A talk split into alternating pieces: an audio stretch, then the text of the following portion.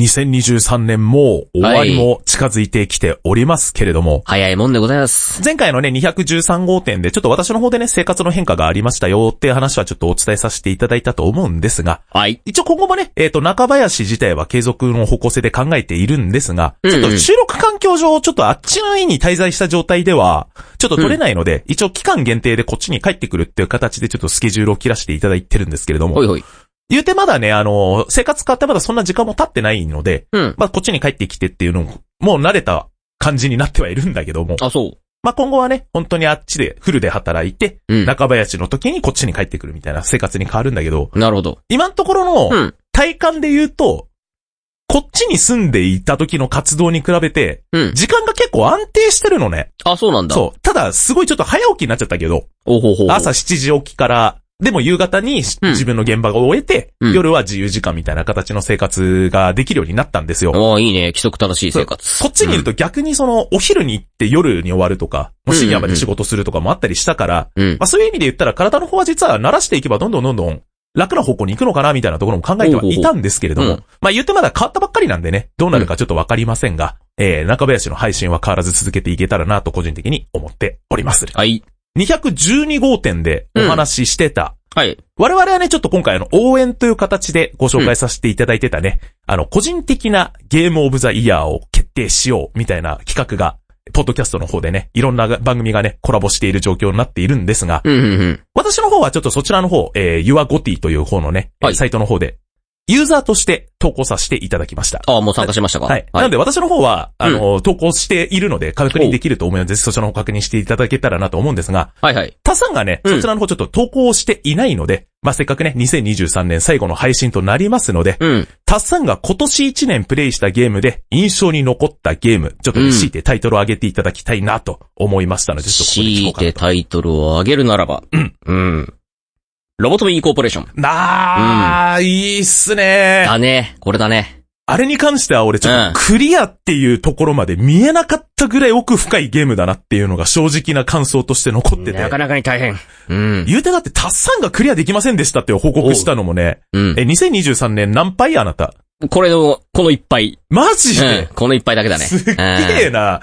相変わらずハードパンチは続いてるね、あなた。通算4杯目かな、こいつね。あーいやうん200、だって、今回取り上げるゲームで199本目？そだよね。うんということは、年を分けたら、中林で取り上げたゲームが 200本う。になる。200本だね。そう、ということは、うん約200戦うん4敗、4杯。1引き分け？みたいな形のね。やってるね。ロッキーマルシアの超えたのお前。うんやってるね。ということで、えーはい無敗伝説どこまで続くかの前に、うんこうやってね、あのみんなにあの気狂ってるとかよく言われてますけれども、うん正常ですよ。うんなんだけど、まあ本当にあの健康は本当に気をつけてね、うん。うん、やっその辺は大丈夫ですははいい。形でございますが、うんまあロボトミーコーポレーションもすごい印象的に残るゲームでは確かにありましたね。ほい。なんていうか、うん。一回こっち帰ってきて、うん。やったのよ。あ、やったの？うん。10分で、うん。アブノーマリティのあの、激鱗に触れて、スタッフがやられて、そのままあの、ゲームを閉じるという、マジか。うん、みたいのはありましたけれど。久々にやるとわけわかんなくなっちゃうね、あれこのねね。、知識が武器になる系のゲームって、うんハマるとほんとね、やっちゃうよね。そうね。逆にそれが経験と知識っていう意味うでん、繋がっている、いわゆるね、試練5も中林でやったりしましたし、そうですな。うん。知識とうん。逆にそのフィジカル的な部分でさ、うんうんうん。挑戦できたハデスっていうゲームがあって、ね。はいはいはいありましたねうんそう、俺もタッサンもめちゃくちゃやりましたけど。やりました。うん。そう、珍しくね、俺があの、タッサンよりプレイ時間長くロケハンをするという。そうだね。ね、うんゲームでありましたけれども。でも他にもね、20本以上のね、ゲーム、毎回毎回取り上げさせていただいてるじゃないですか。やってますな。そう、あ、んあくまで強いてあげたゲームなだけなので、うん他にやってきたゲームに関してもたくさんね、いろいろちょっとレビューはさせていただいてはいるんですけれども本当に皆様は、おのおののね、えーやっぱ印象に残っているゲームとかあると思いますので、ぜひそちらの方をね、ユアゴティの方でね、えー確認していただけたら、たくさんの方の、えー熱のこもったレビューとか読めると思いますので、そちらの方も、えーチェックしていただけたらなと思います。はい。ただ我々ちょっとコラボの方に参加してないんだけどね。応援という形でね。はい、形でちょっと改めて紹介させていただきましたので、えー2023年こちらの回で、えー配信終了となりますので、えー最後のゲーム、じっくり、えー取り上げていきたいなと思います。番組情報やアルファグッズなどのサービスは ALFA ラジオで検索お願いします。それでは本日も開店いたします。Three, two, one. テレビゲームの中林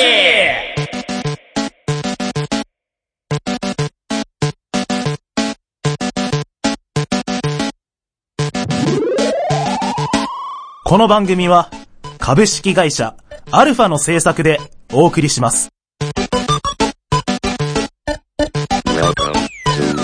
改めまして、中島貴文です。小林達也です。さてこの番組は中島と小林の二人が古今東西新旧問わず、今までに発売されたテレビゲームのおすすめ情報や今実践インフレーション感想などを話していこうという番組でございます。2023年最後、214号店はこちらのソフトに挑戦しました。スーパードンキーコング3。スーパーファミコン史上最高画質のキャッチコピー。どんなゲームなのかお楽しみに今年もお世話になりました。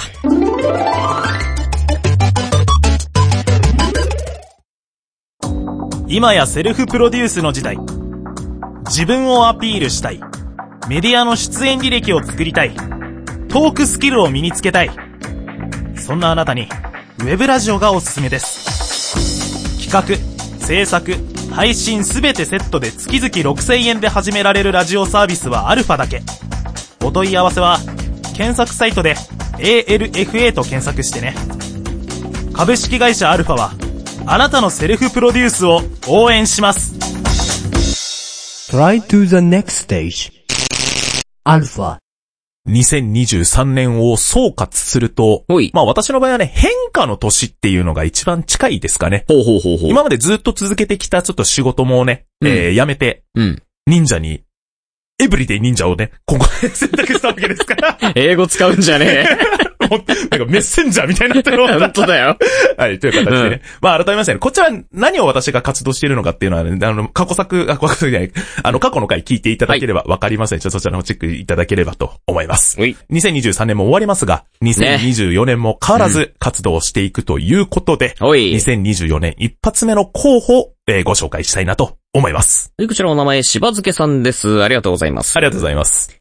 中林のお二方、こんにちは。先日、YouTube の某有名課長さんと某有名ゲームクリエイターさんのコラボ動画で見かけたんですが、うんスペースハリアーって何度かデモ画面は見かけたことはあるものの、画面の動きにはついていけず、ろくに遊べなかったなぁという幼少期の記憶が蘇ってきました。うんというわけで、よかったらスペースハリアーに挑戦してください。さあ、カズイさん。いつものセリフまで。3、2、1。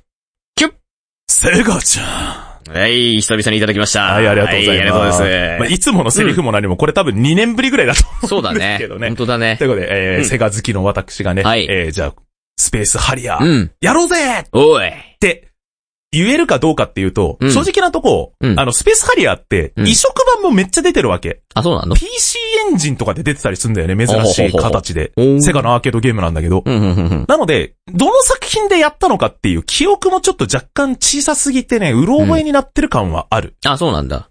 タッサンはさ、はい。竜が如くでさ、うん。やったじゃん。やった。多分やったと思うのよ。やったやった。他にもね、あの、う竜が如くでね、うんセガの昔のゲームたくさん遊べますっていうのがいっぱい入ってますね。売りになってますけれども、はい。その中で多分スペースハリアー多分、アーケード版準拠の多分完全移植ができたはずなんだよね。あ、あれアーケード版なんだ。うん。実際さ、うんプレイしてみた感じ、はいなんか、覚えてるとことかあったりする？覚えてるとこ。あ、まあ、雰囲気は、なんか、なんだろう、うん奥に向かっていくシューティングってなんかすげえなっていうのはあった。うんうんうんうん。し、あとは、割と何、地面を走ったり飛んだりうんで、障害物避けていく感じ、うんうんうん。で距離感がつかめないね。ああ、でもそういうのがもちろんあると思うんだよね。うん他にも、いわゆるその奥行きがある感じのうん。ステージで。進めていくので言うと、アフターバーナーがあるから、ほうほうほうほう。みたいな感じでその、いわゆる、三人称ではあるものの自分が見ている方向性が要はステージですっていうゲームって結構あの時でも画期的でさ、なかなかね。うん。そう、後にね。360度でアクションできるっていうのが普通になってきてるご時世ですから、うん。逆に一方方、一一方向しか進めなくなっちゃってるっていう部分ではあったりするんだけども、やっぱ、なかなかね。うん。ただだから俺の場合はやっぱちょっと、まだちっちゃかったから、うん。言うほどそんなになんか印象に残ってないのよ。あ、そうなんだ。エンディングまでやったとかもないから。ほうほうほうほうほうという意味で、今実際取り組んでみたらどういうことを思うのかってすごいちょっと楽しみではあるんだよね。もし決まったとしたらの話だけど、そうね。異世界おじさんみたいに、いやーみたいな感じになるかもしれんし。うんうん。ということで、島崎さんもね、ありがとうございます。ありがとうございます。まあ本当に新旧問わずのね、はいえーリクエスト募集しております。まずそちらの方。来年も変わらずご支援いただければと思いますお。願いします。さあ、ちょっと話題に出したかどうかわからないけど、はいまあその中でのス、俺の中でのスペースハリアーのイメージって、うんそういう意味で言うと、やっぱ難易度が高くなってくるっていうイメージもあるんだよ。うんうんうんうん。で、この難易度が高いというところを一つのキーワードとして今回214号店を。触れていきたいと思うんですね。これ前置きとして。うん。率直にさ、うん。今回のスーパードンキーコング3ってさ、うんまあ1も2も、2は中林で俺もやったし、やりました。はい1はね、リアルタイムでやったんですよ。同じく。うん。比較して、うん。ランクで言うとさ、うん。何位でした？難しさランキングですか？うん。トップじゃないですかね。俺もそうなんだよ3ね。本中トップだと思います。うんはい。俺も、ただ俺の場合は、なんつうのかなまあ、プレイスキルの問題がでかい気はするのね。ああ、そうなんかな特に俺あのースうんスイッチでやってたんだけど、はいはいわゆるモニターに出してない状態の、携帯モードでずっとやってたのね。ああ、そうなんだ。そう、うんうんっていうのももちろんあったりするところもあるんだけど、うん。なんかね、あの当時やってた時より、うん反射神経は明らかに衰えてる感はある。あ、それはあるね。そう。なんで、あ、こここうしたらいいのにっていうところが、うん。なんか指が追っついてないなって思った瞬間もたくさんあったりするのよ。ほうほうほうほう。多いですなうんあそれ以外に思うのは、うん単純に、こんなん、初見で絶対避けれへんやろっていうギミックが多かったのも事実あるのね。それはある。ううんん。で、思ったのは、スーパードンキーコングを開発したレア社。レア社。今のね、はい。Xbox ゲームスタジオね。おうおうあのね、うん若気の至りと言ってもいいバトルトードっていうとある、この難易度ゲームがあるんですよ。レア社が作った。ほうほうほうほう。あの当時を思い出したね。あ、そうなんだ。あれ、俺のいとこが持ってたんだけど、うんうんファミコンとかメガドライブとかで出てる、そのベルトスクロール型のアクションゲームなんだけど、二、うん。人同時ができるのよ。ほうほうほう。だか、ら、二人で遊ぶにはもう、いいゲームだったんだけど。いいね。うん。なんだけど、ライフ性なんだよ。まず。うん。やりますね。だから、はい敵から攻撃を食らったらダメージが減るっていう状態で、ゼロになったらミス。っうん。ていうシステムのゲームなのに、うん。触れたらアウトですっていう面が3面ぐらいからラストまでずっと続くね。いや、ライフ性よ。ライフの意味よ。あ なんか一面とりあえずそうしましょうみたいなノリで残ってるみたいな。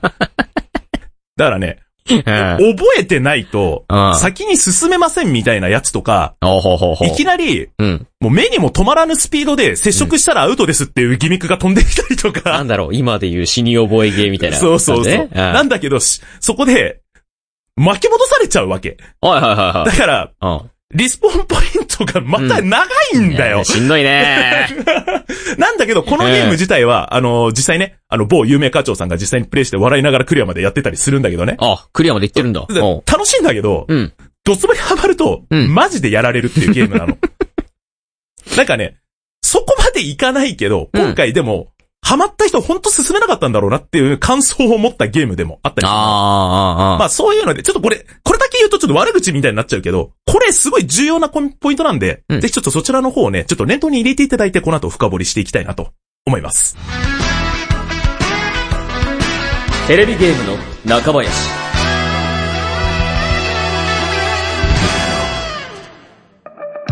1994年11月、スーパーファミコンの限界を超え、3D モデリングで描写された美麗なグラフィックで遊べる、スーパードンキーコングが発売。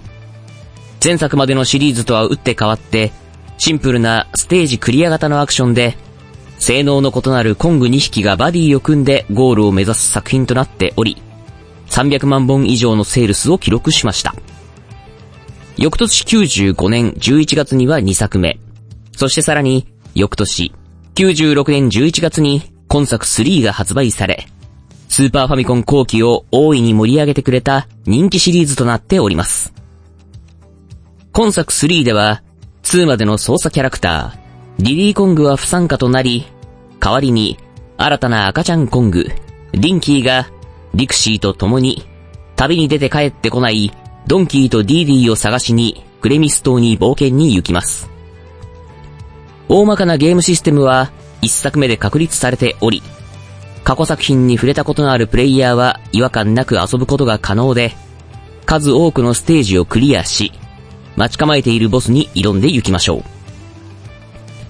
今作独特の要素は大きく分けて2つあり、1つ目は、ワールドマップの移動が一本線の決められたコースではなく、ある程度動かしたい方向へ動かし、ステージを見つけていくスタイルに変更されております。それとともに、隠された場所や移動用の乗り物の増加、そして場合によって順番を変えて攻略することが可能になりました。現段階で行ける場所を隅々まで行ってみると、実は行こうとしていた場所とは違う発見があるかもしれません。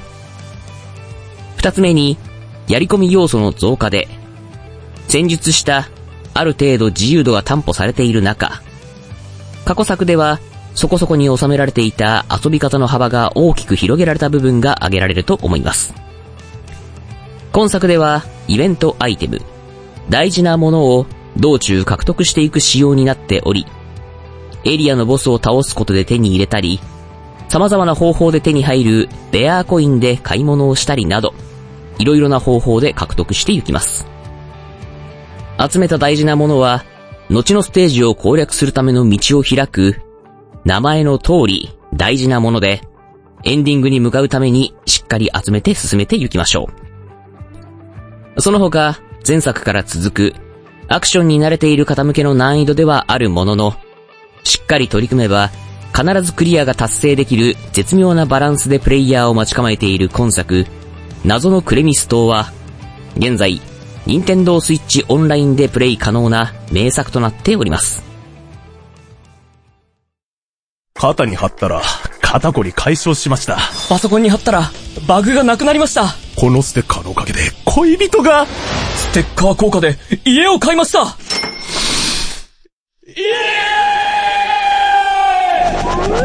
テレビゲームの中林の番組公式ステッカー、好評発売中。詳しい情報は、ALFA、ラジオで検索。Try to the next stage. Alpha.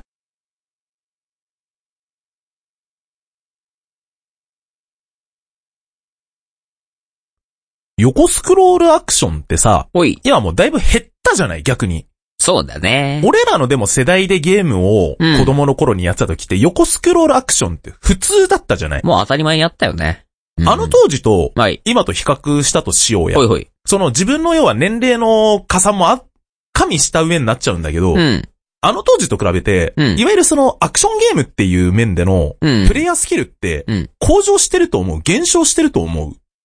減少かなあー、でもね、ね俺も今回、ドンキーコング3やって思ったのはお、い。だいぶ下手になったなが一番最初に来たの。うんうんうんうん。まあ、これに関してはどっちかというと、うんスーパードンキーコング1も2もそうだったんだけど、うんなんか結構、力技でいけた面があるんだよね。ああ、なるほどね。そう。んんなんというかさ、やっぱあの 3DCG を使ってるからってのももちろんあるんだけど、言うてでもやっぱあの、位判定とかのさ、うんうん部分はやっぱその、ドットとしての判定は入ってると思うんだよね。ああ、ああ。っていうと、あれ、ここ、食らうのみたいな瞬間やっぱあったんだよね。あるね。そう。んまあ、それもまあ、あの、昔ながらのね、うんゲームのものだから、まあいいとして、うん。その点で言うと、いわゆる、その、距離感とかが、うん。やっぱちょっと、他のゲームと比べて、やっぱちょっと若干ね、違かったりするところはあったと思うのよ。それの目算が、最後の最後まで。合わなかったっていう感覚。ああ、慣れなかった？うん。ああ、そっか。こ、この辺のスレスレはダメだな、みたいなところまで行き着かなかった。ああ、ああ、ああ。っていう感覚だったんで、なんで、このゲーム確かに、あの、過去2作と比べてより難しくなってんなと思うんだけど、うん。逆に、その、1作目2作目だったら、こんぐらいだったけど、いけたわみたいなところが、うん。だいぶ減ったなっていう点で言うと、ほうほう完成度で言ったら、うん。過去2作よりは高いんじゃねえかなっていうところも思うのよ。うん。高いがゆえの難易度なのかもしれない。そうそうそう。なので、だから、いわゆる、覚える部分とかも多いし、うん。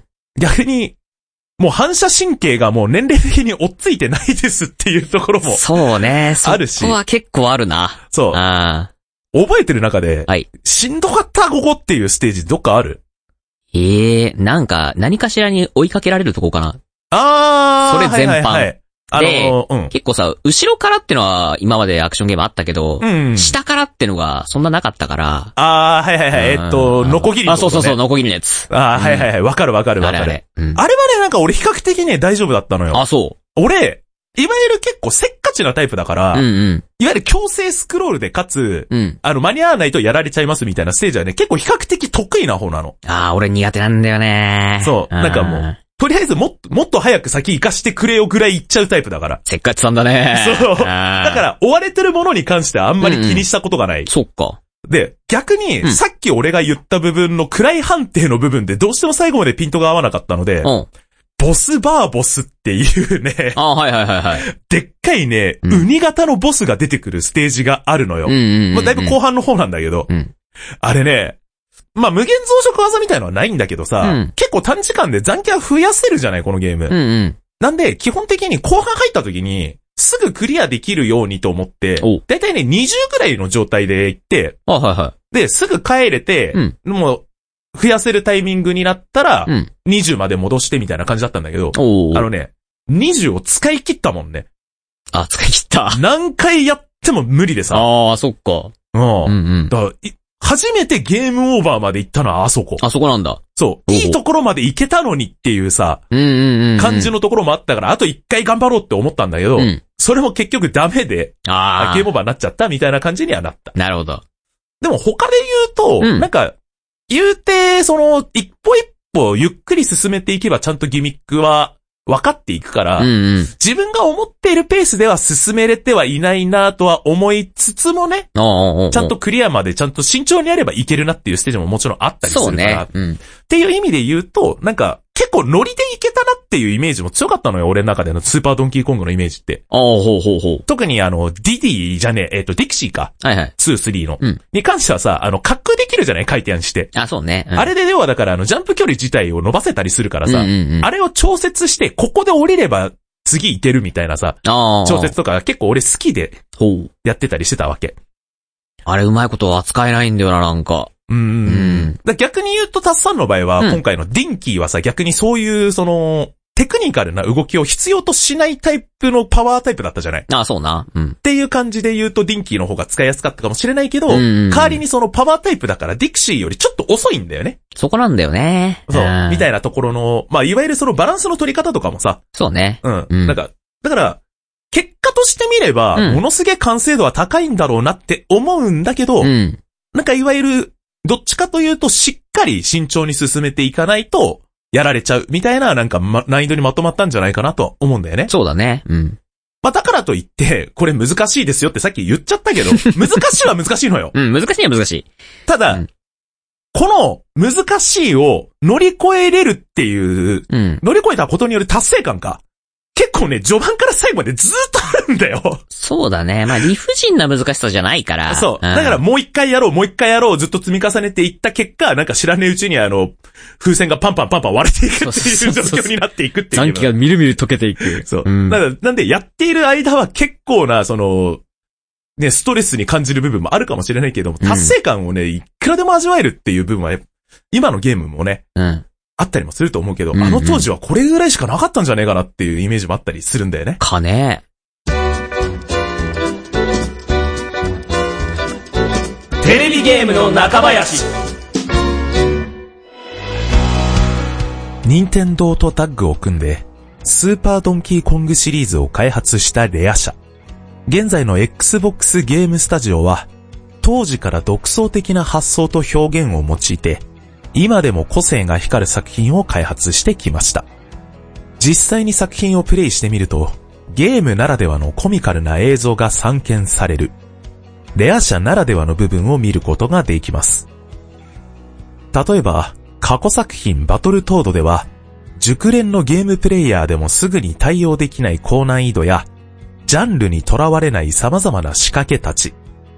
スーパードンキーコングで言えば、DK バレルをあらぬところに投げては、ものすごいところからコングが復帰してくるなど、細かいことは気にするなと言わんばかりのユーモアを持ってプレイヤーを楽しませてくれます。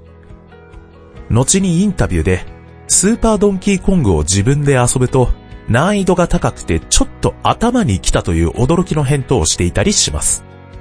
ただしその怒りが今作品の開発には重要で、間口を広く作品のとっつきやすさに加えて、ちょっと難しいを意識した作品作りを心がけていたと言います。今作の魅力は、手に汗握る感覚を維持するステージデザインにすることで、手応えのある難易度調整を行うこと。それはただ難しいではなく、もう一度挑戦したくなる難しさであることが重要で、もう一回挑戦すればきっとうまくいくと感じれるような、単なる怒りとストレスにならないようにすることが今作品において重要な点だったと答えています。さて、初登場した時は、プレイヤーに立ちはだかる敵だったドンキーコングのイメージから、代替わりをしたスーパードンキーコングからは、気は優しくて力持ちのヒーロー気質な性格になり、ただしどこか間の抜けた失敗をしたりや、ゲーム内で散々な目にあったりなど、愛らしさを含んだ大人気のキャラクターに生まれ変わりました。そしてナンバリングが発売されていくと同時に、新しいコングファミリーが参戦し、また新しくドタバタでちょっとほのぼのするキャラクターたちの冒険を追体験することができます。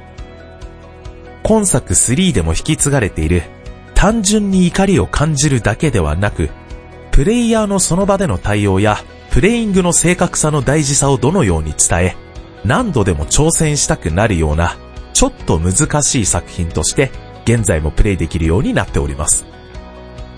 スラップスティックでありながら、どこかハートフルな展開が楽しめるコングファミリーの冒険は、今なお新作が発売される、任天堂を代表するシリーズとなっております。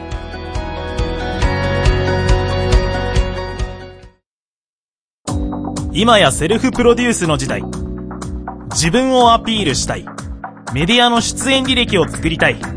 トークスキルを身につけたい。そんなあなたに、ウェブラジオがおすすめです。企画、制作、配信すべてセットで月々6000円で始められるラジオサービスはアルファだけ。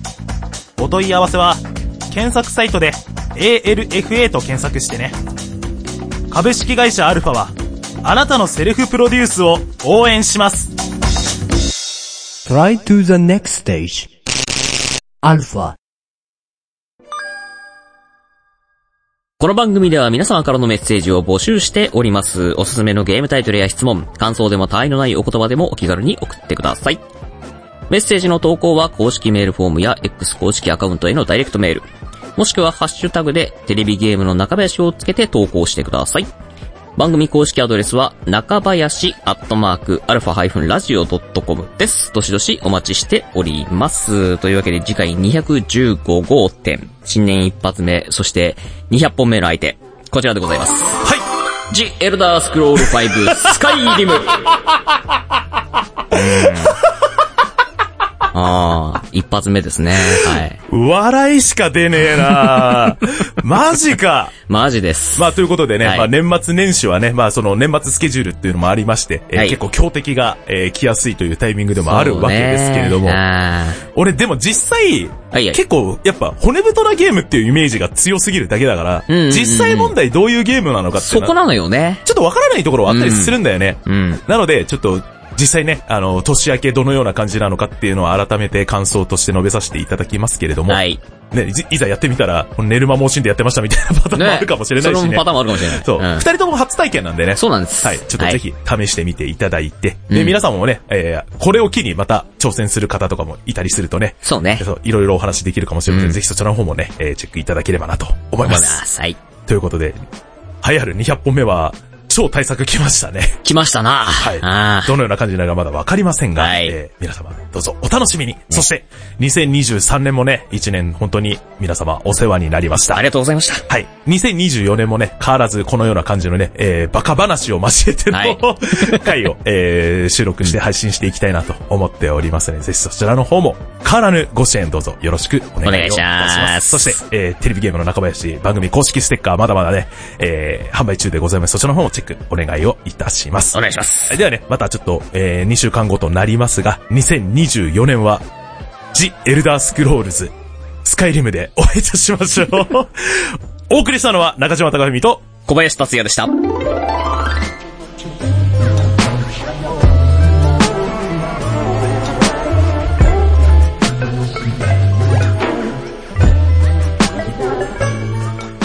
この番組は株式会社アルファの制作でお送りしました。